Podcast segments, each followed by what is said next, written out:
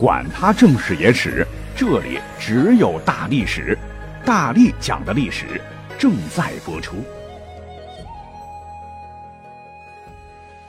大家好，我是大力丸儿。本来今天要早点上传节目的，结果呢，这个 Word 突然出问题了，没备份啊，悲催了。那缓不济急，临时呢为大家伙带来一期有关于乾隆皇帝的节目，但要说明干货满满啊，绝对不加水。那么为什么要说乾隆呢？一个是清史咱讲的少，一个是乾隆乃是颇具争议的一位帝王，功过是非到底是昏君还是明君，至今扯不完。什么戏说乾隆、乾隆王朝、乾隆下江南等影视剧，刻画出了不少乾隆的形象。但历史上真实的乾隆到底是个怎么样的人呢？说实话，比较模糊。但人你要知道是立体的。啊，绝不能是脸谱化的非黑即白的，所以本期咱们就以小见大，为大家从独特的角度一窥究竟。最后呢，还有一个我觉得是极大的一个历史误区，那大家伙总认为清朝二百七十多年，第一贪腐大案的主角肯定是大贪官和珅，但其实另有其人啊，也跟这个乾隆皇帝有莫大关联。咱们慢慢道来。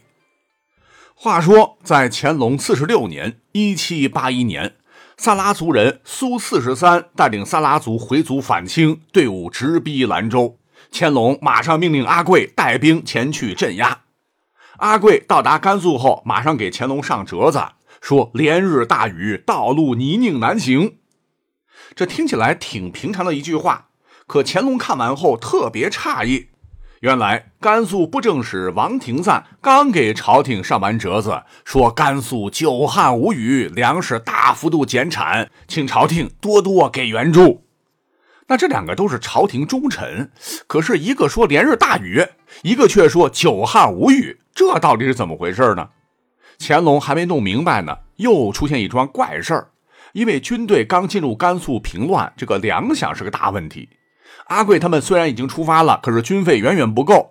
于是，咱们刚刚提到的甘肃布政使王廷赞又给乾隆上折子，说他愿意把这么多年攒下的家底儿全部拿出来支援军费开支，一共四万两白银。若是放到平常，乾隆一定会下一道圣旨褒奖一番，忠臣也。可前头那个折子让他心里头感觉有疑问了。如今再看这个奏章。他第一个反应不是高兴，而是满脑子的问号。他对钱没什么概念，令户部一查，发现，哎，这里边问题大了。因为四万两白银，若只有俸禄，两辈子都攒不下这些钱。那王廷赞这么多钱是从哪儿来的呢？乾隆坐不住了，马上派在甘肃平乱的阿贵暗中调查王廷赞的巨额财产来源。结果，阿贵这一查。竟然查出了清朝第一贪腐大案。那么这个案件到底是怎样的呢？要说明白这件事儿啊，还得从王廷赞的上一任王胆旺说起。这俩人都姓王，但不是亲戚啊。王胆旺呢，只是一个举人，当初呢是花了钱买了个知县，大概是从一开始啊就尝到了金钱的甜头。当上知县后，他一次次用金钱铺路，后来竟当上了甘肃布政使。那这么多年一直往外送钱，如今咱这官职也不小了，是不是得往回拿点啊？于是乎就把这个小算盘盯到了捐建上。什么是捐建呢？当时清廷有个政策，就是朝廷同意富人花钱给自己买一个监生的身份。那有了这个身份，就有了去明清两朝最高学府国子监读书的资格。说实话，这个政策本来是好意啊，因为国土面积大，每年都有不同的地方受灾，而朝廷财政有限，顾不过来，清廷就规定所有捐建的钱可以用到赈灾上，也可以缓解财政压力。而富人得到的也只是一个入学名额，以后要想进入官场还得考试，也不算扰乱官场秩序。只可惜这么一项好政策，在王胆旺手里全变样了。在成为甘肃布政使之后，哎，再说一嘴啊，布政使在巡抚之下，相当于现在的省长。这个王胆旺胆子真大啊，就对乾隆说：“甘肃天灾太多，赈灾粮严重不足，希望朝廷能多给一些捐建名额，让我们渡过难关。”那个时候也没有天气预报，乾隆也不知道甘肃天气到底怎么样，只是依稀觉得风沙大啊，戈壁滩，自然条件恶劣，就相信了王胆旺的话，准许他可以酌情增加捐建名额。哎，这就相当于给了他一张空白支票，随便填的。王胆旺乐坏了。那他在甘肃七年，每一年都给朝廷上折子，说甘肃遭遇大范围天灾、特大级天灾、千年不遇的天灾云云。而王胆旺就这样每年能通过捐建拿到一大笔钱，而这些钱百分之七八十都落到了自个儿的口袋里，然后剩下的按照官职大小，甘肃几乎所有的官员都能分到一些。而这些得到好处的人，为了表示感谢，不断给王胆旺送大额红包。那七年，王胆旺赚的是盆满钵满。而七年之后，因为所谓的政绩卓然，王胆旺升迁为浙江巡抚，接任的正是我们刚才提到的王廷赞。而王廷赞呢，是从掌管出纳文书这样的小官慢慢升上来的。那当上甘肃布政使之后，也被染黑了。啊，因为他不需要做什么，只要接着执行前任的政策，就能有大笔的黑色收入。那东窗事发之后，因他隐瞒案情啊，对抗组织，最后被处死。那王廷赞被处死了，罪魁祸首王胆旺肯定也好不了啊。那前头也说了，当时他已经升迁为浙江巡抚，也算是一把手。那对此呢，乾隆就命令闽浙总督陈辉祖去抄家。那陈辉祖到王胆望家一看，直接震惊了，太奢靡了，太腐败了，太堕落了。王胆望贪污了这么多钱，搜刮了这么多的好东西。可是钱帛动人心，陈辉祖转念一想，这么多好东西，哎，我要是藏几样，皇上也不知道吧？就这样，陈辉祖把查抄的很多黄金都用白银调包了，还克扣了很多稀有的物品。可他没有想到的是。查抄的赃物刚送到北京，乾隆就暴怒，气得直哆嗦，直接命人又抄了陈辉祖的家。怎么回事呢？说乾隆执政的中后期，他本人呢也特别的贪，官员就投其所好，经常给他送什么好东西。王胆旺就送过很多。可是清朝有一个不成文的规定，那就是皇帝收礼可以，不能全收。官员若是送十件好东西，皇帝得挑选一两件送回去。那其他人送的礼物也很好，可是王胆旺送的，乾隆每一样都特别喜欢。可问题是，他也知道不能吃相太难看呐，就忍痛把两样很喜欢的宝物送回去了。那如今王胆望倒台，乾隆很高兴啊啊，在北京就日盼夜盼，盼着这两样宝物哈能够到自个儿手中。可谁曾想到，好不容易盼到了，嗯，却没有这两样宝物的影子。而在之前送来的单子上，这两件东西可是赫然在列的。乾隆失望至极，转而愤怒至极。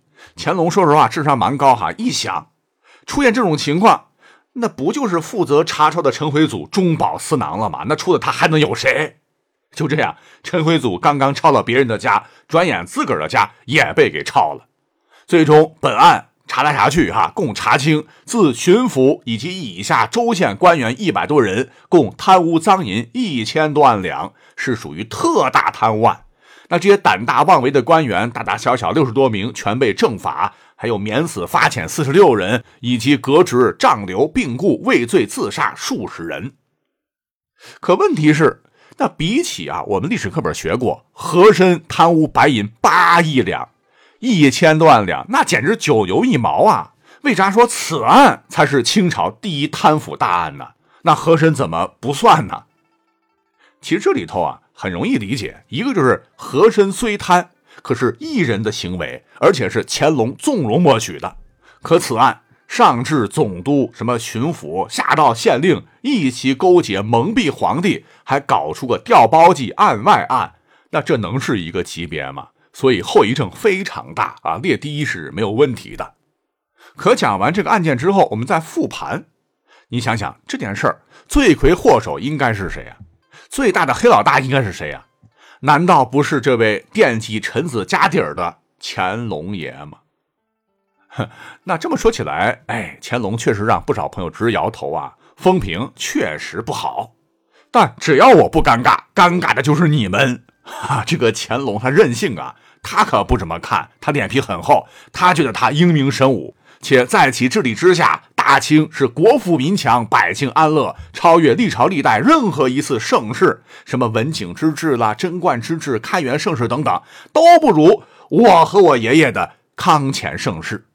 殊不知啊，哎，他真是自我感觉太良好了啊，一直被手底下拍马屁的给忽悠了，就像被王胆旺给忽悠的一愣一愣一样。那咱们下面呢，可以再举一个例子说明之。那史上咱们都知道，乾隆爷曾率领文武百官、后宫嫔妃、皇子皇孙，浩浩荡荡六下江南，除了有一两次哈，算是体察民情。其余皆是搜刮民脂民膏，供他讲排场、赏风景、挥霍游乐之用。而当时他乘坐的大龙船，十载长达百米，宽六十米，各色大小船只上千艘。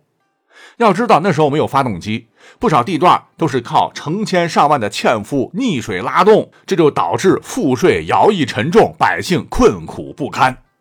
有记载说，当年成都府的良家妇女，甚至娼妓，很多时候大白天都不敢出门为什么呢？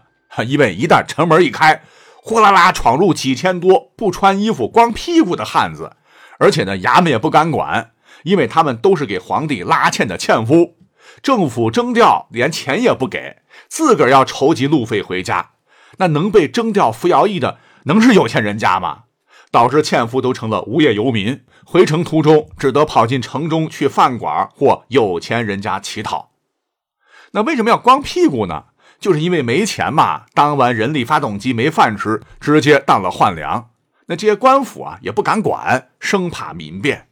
当然，乾隆爷应该不知道这事儿哈。故而乾隆啊被人称作被吹彩虹屁第一人。啊，因为他对自个高度自信呐，清高无比呀，这才认为自个是古今完人、十全老人呐。啊，说什么也不可能觉得自个儿犯过错，就算是犯错，被大家捧着，也就当没发生过。呃，说乾隆是装逼一生，登峰造极。那么这样的观点哈，日消尘上，大家伙也觉得挺对的啊。乾隆应该就是这样一个人。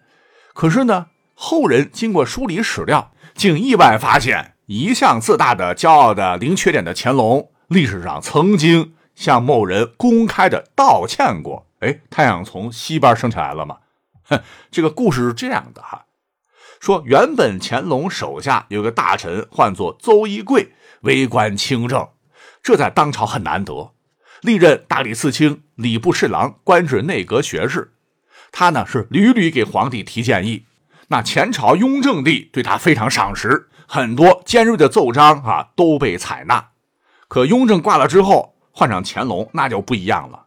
一回，邹一贵看见这个刑部的监狱里已经判决的犯人跟这个没有判决的关在一起，他就觉得非常不合适，这给了犯人串供的机会及其他弊端。他马上给乾隆帝上书，要求制止这一做法。那乾隆帝是勉强同意。等到乾隆七年的时候，曾任巡抚的许荣因诬陷同僚被撤职。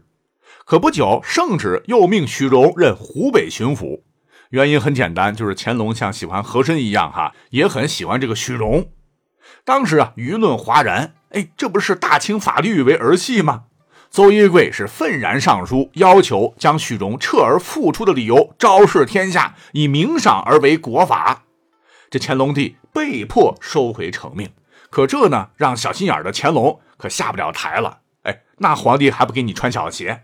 几次三番纠正皇帝错误啊，终于这一次乾隆忍不了了，睚眦必报，找了一个机会啊，将其降了三级，赶出了朝廷。那为国家为皇帝付出了一辈子心血，没想到七十多岁落得这个地步，算是晚节不保。但上了年纪的邹一贵难掩失落，于是题词一首，说：“古来宦海多臣名，岂独之推路不及。”纷纷轮题南国悔，卓罢九泉无一滴。反正是有点情绪哈，以父患腰疾为由，主动请辞，告老还乡。可这个事儿呢还没完啊，因为他在官场中算是一股清流，朝廷良心，为人所称道，很有威望。外加山水画和花卉画，那是一大家。附庸风雅的乾隆很喜欢，就爱屋及乌吧。有一次呢，看到此诗。一向脸朝天看的乾隆，竟然一反常态，可能也觉得自个儿过了吧啊，就主动给老臣子邹一贵写了一首赠别诗。那么乾隆我们都知道哈，一生写诗高达四万三千六百三十首，平均两天拉三首，自诩写的全唐诗都比不过。那么后人写了很多文章，说他诗作其实很臭。那在这里呢，咱不是替他翻案啊，我觉得有很多是黑他的。他其实有些诗词写的还是不错的，就如他赐给邹玉贵临行前的这七言绝句，咱们来一起听听：怀乡念妾老年迎。抚许藩闲不尽情，一想电词双泪下，缘由恋却可怜生。其实是委婉了表达了自己对邹一贵致仕还乡的不舍之情，很巧妙的算是道歉的对邹一贵说：“请勿记前嫌，埋怨寡人降你的官职不讲情分，千万千万别往心里去啊！”就等同于一封道歉信。这对于很多的皇帝来说，尤其是乾隆来讲，非常的罕有。所以你看，别看是帝王哈，一人之下，万人之上，端着架子不近人情，但毕竟啊，和臣子们也是朝夕相处啊，处久了，内心也是肉长的。所以皇帝也是凡人一个。